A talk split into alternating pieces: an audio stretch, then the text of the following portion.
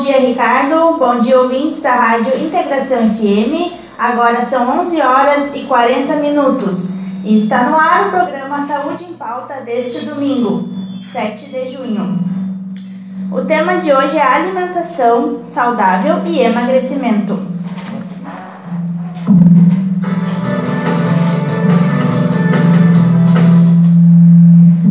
Sabemos que dietas milagrosas que resultam na perca de peso em um curto espaço de tempo causam danos à saúde do corpo.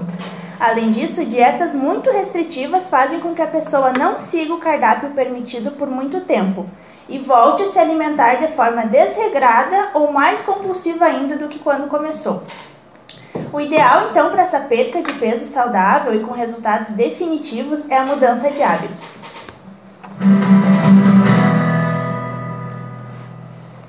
Estamos aqui com a nutricionista Narielle Felipeto, que atua clinicamente no Vital Residencial Geriátrico aqui de São Pedro do Sul e está concluindo então o mestrado aí de Ciências da Saúde e da Vida na Universidade Franciscana. Ela está aqui hoje para conversar com a gente sobre emagrecimento, reeducação alimentar e como hábitos saudáveis de alimentação uh, podem ser adaptados aí em tempos de pandemia, né, em que muitas pessoas estão fora de suas rotinas e acabam se alimentando de forma desregrada. Vai explicar então aí pra gente como o emagrecimento saudável e efetivo acontece. Bom dia, Narielle, bem-vinda aos estúdios da Rádio Integração FM. Bom dia, tudo bem? Tudo bem. Bom, para começar nossa conversa, então, como uma pessoa que se alimentou de forma desregrada né, a vida toda, consumindo alimentos gordurosos, industrializados, deve começar essa reeducação alimentar? Quais são os primeiros passos? Então, eu acredito que o primeiro passo é a pessoa querer mudar.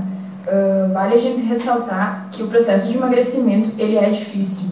A pessoa ela vai sair da sua zona de conforto, então uh, tu precisa ter muita força de vontade. E aí eu acho que para trazer uma diquinha para começar é a questão do prato. A gente pode pensar assim, um prato, a metade para te começar seria salada. E aí o que, que a gente traz? O ideal seria que fosse duas variedades de verduras, legumes crus e um cozido, para que se tenha essa questão da variedade, para que não se enjoe de uma salada só. E aí, dividindo esse prato em quatro, um quarto desse prato seria carne e um prato o tradicional arroz e feijão. E aí esse arroz e feijão a gente pode adaptar, por exemplo, o arroz integral, o arroz branco que chamam, para a necessidade de cada pessoa.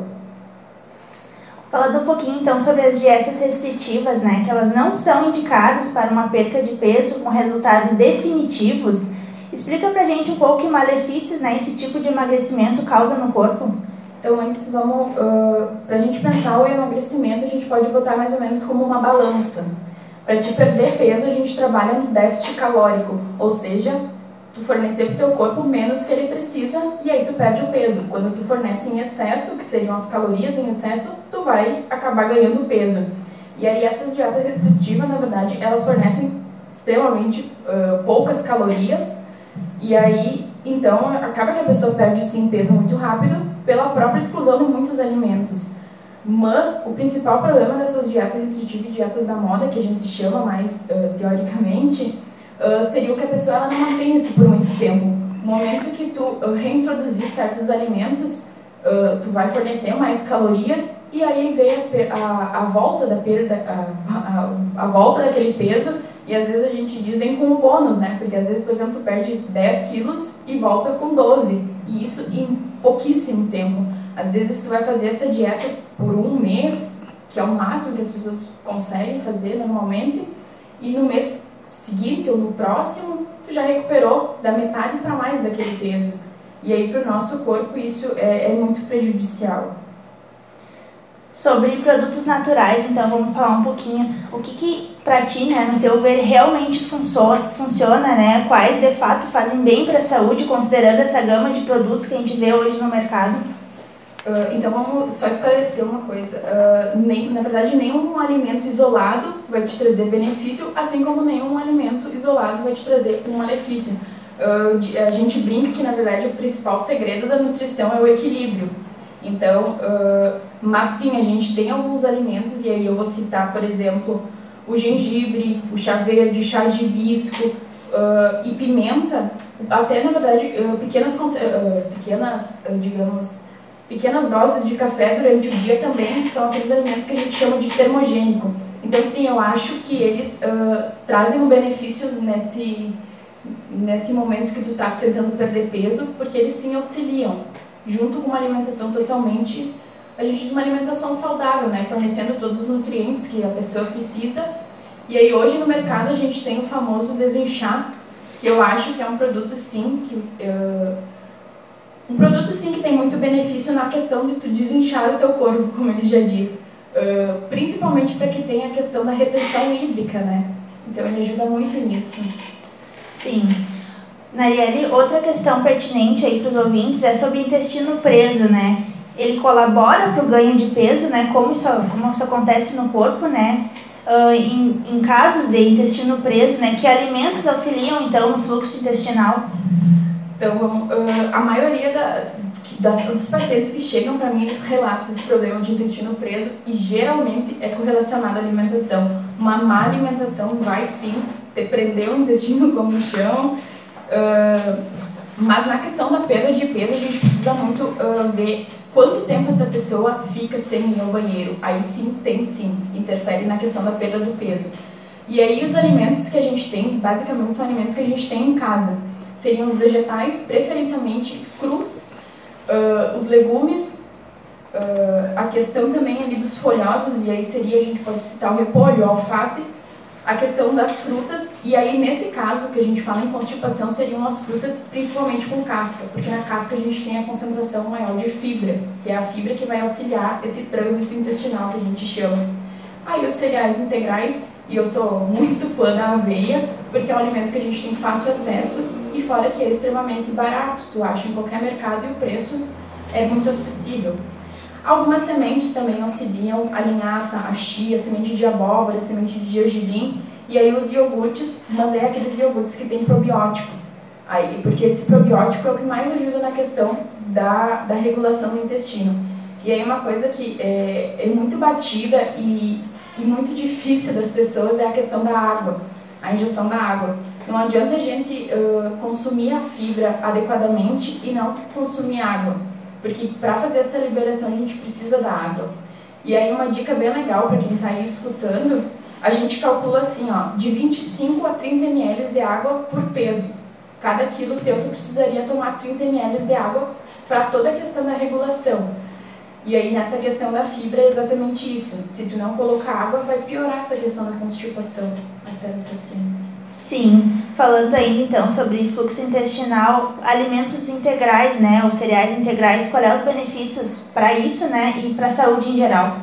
Além dessa questão da, essa, dessa questão do intestino, também quando a gente troca, por exemplo, um pão branco por um pão integral, de farinha integral, ele tem muito mais saciedade. A pessoa fica, não vai sentir fome tão logo que comeu.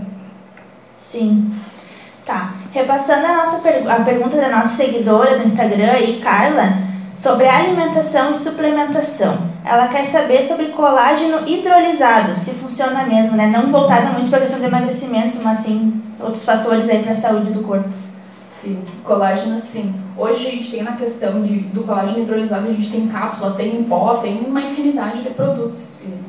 E, aí a indústria usa e abusa da, de como vender. Uh, sim, a gente sabe que a partir dos 25 anos a gente não produz mais colágeno pelo nosso corpo. Então a gente precisa repor esse colágeno. Principalmente mulher usa colágeno na questão de linha de expressão, cabelo, unha, e aí é o principal sintoma que a gente visualiza a falta do colágeno. E aí sim, ele precisa ser, mas ele precisa ser suplementado diariamente. E aí eu recomendo sim procurar ajuda profissional para saber quanto tu precisa desse colágeno, né? Sim. Voltando então para a questão do emagrecimento, por que aliar exercícios físicos então com hábitos saudáveis de alimentação para manter um emagrecimento efetivo, né? resultados efetivos? Além do exercício físico ajudar nessa questão da perda de peso, porque consequentemente tu vai gastar mais caloria para fazer esse exercício, a gente também tem fisiologicamente liberação de hormônios. E aí a gente está passando por um momento que está todo mundo estressado, então esses hormônios eles acabam dando, a gente diz, uma sensação de prazer logo depois do exercício. Sim. sobre açúcar, né? Sabemos que o açúcar refinado ele faz um, muito mal para a saúde, né? Eu queria saber de ti, Nareli, qual é os açúcares que tu indica, né, para manter uma alimentação saudável? E tu poderia falar um pouquinho sobre chocolates também, né? O pessoal gosta muito, né? Qual seria o ideal para quem não consegue ficar sem o açúcar? Então, quando a gente pensa em açúcar, a gente tem que evitar aquele açúcar refinado, aquele o mais fininho que a gente encontra, porque ele sofre muito processo de refino. Então, acaba que o nosso corpo absorve muito rápido aquele açúcar, e isso, na verdade, é com qualquer açúcar. E aí dá um pico na nossa glicemia, ou seja, tu vai ter o pico de glicemia e depois tu vai ficar, digamos, muito alegre e depois dá aquela sensação de, mole, de maleza, tu fica mais para baixo. E é isso, exatamente isso que o açúcar, quando entra na nossa corrente sanguínea, faz.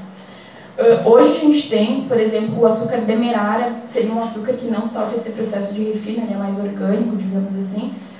E eu recomendaria o açúcar mascavo. Só que aí o açúcar mascavo tem aquele porém, por exemplo, quem usa açúcar no café, se usar um açúcar mascavo, vai sentir o gosto.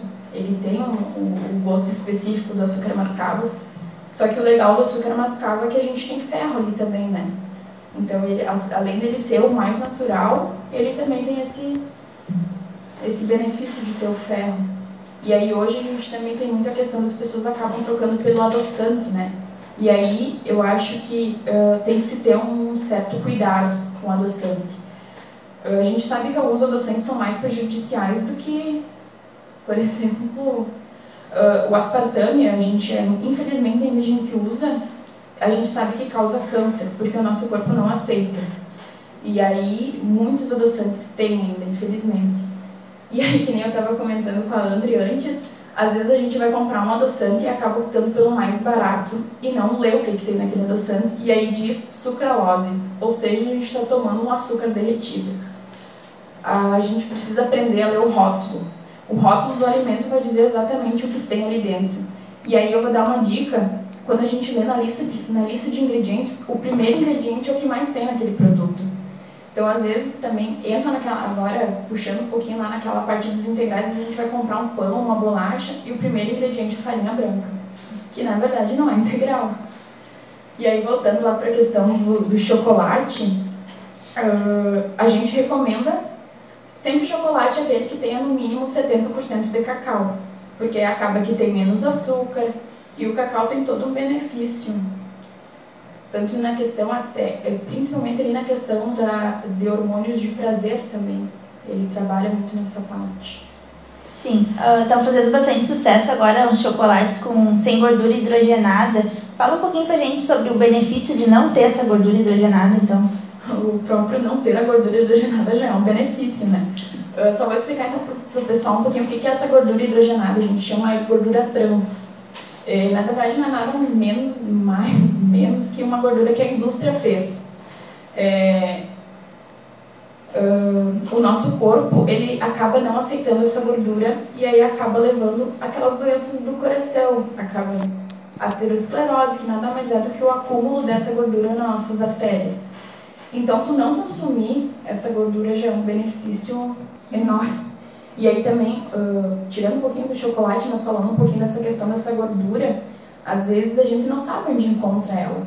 E aí entra muito nos alimentos ultraprocessados, bolacha recheada, salgadinho, o próprio pastel folhado tem muito essa gordura hidrogenada e a gente não sabe. Às vezes tu vai pegar um pastel pensando, ah, não vou pegar o frito, mas às vezes está dando na mesma. Sim.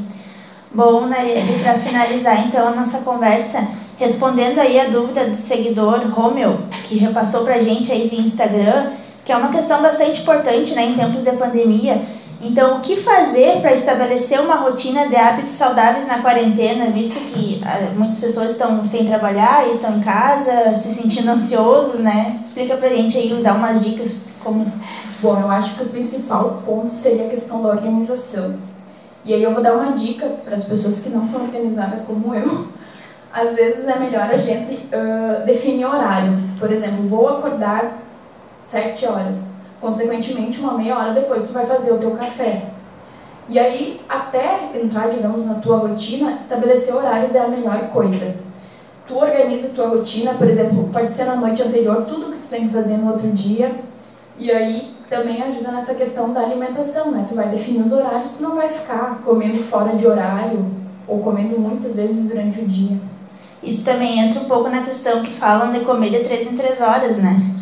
É, isso na verdade já está um pouco meio batido na nutrição. A gente tem muito que pensar assim, uh, quando tu vai consultar com um nutricionista, tu é uma pessoa única. A gente trabalha o indivíduo. Então, às vezes, por exemplo, ali na tua rotina pode não entrar de três em três horas, mas na minha pode. Às vezes tu pode sentir fome entre esse período de três horas, mas eu posso ficar oito horas sem comer.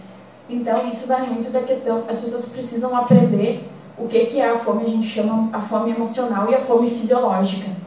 E aí, para exemplificar, a fome emocional é aquilo, ah, eu tô com muita vontade de comer um chocolate. E a fome fisiológica não, tu começa a, ter, tu começa a sentir, né? Começa a doer a barriga, tu, tu vai pensar mais o que tu vai comer. Eu acho que é isso, a gente precisa aprender a ver os sinais do nosso corpo. Não comer porque, por impulso, principalmente. Sim.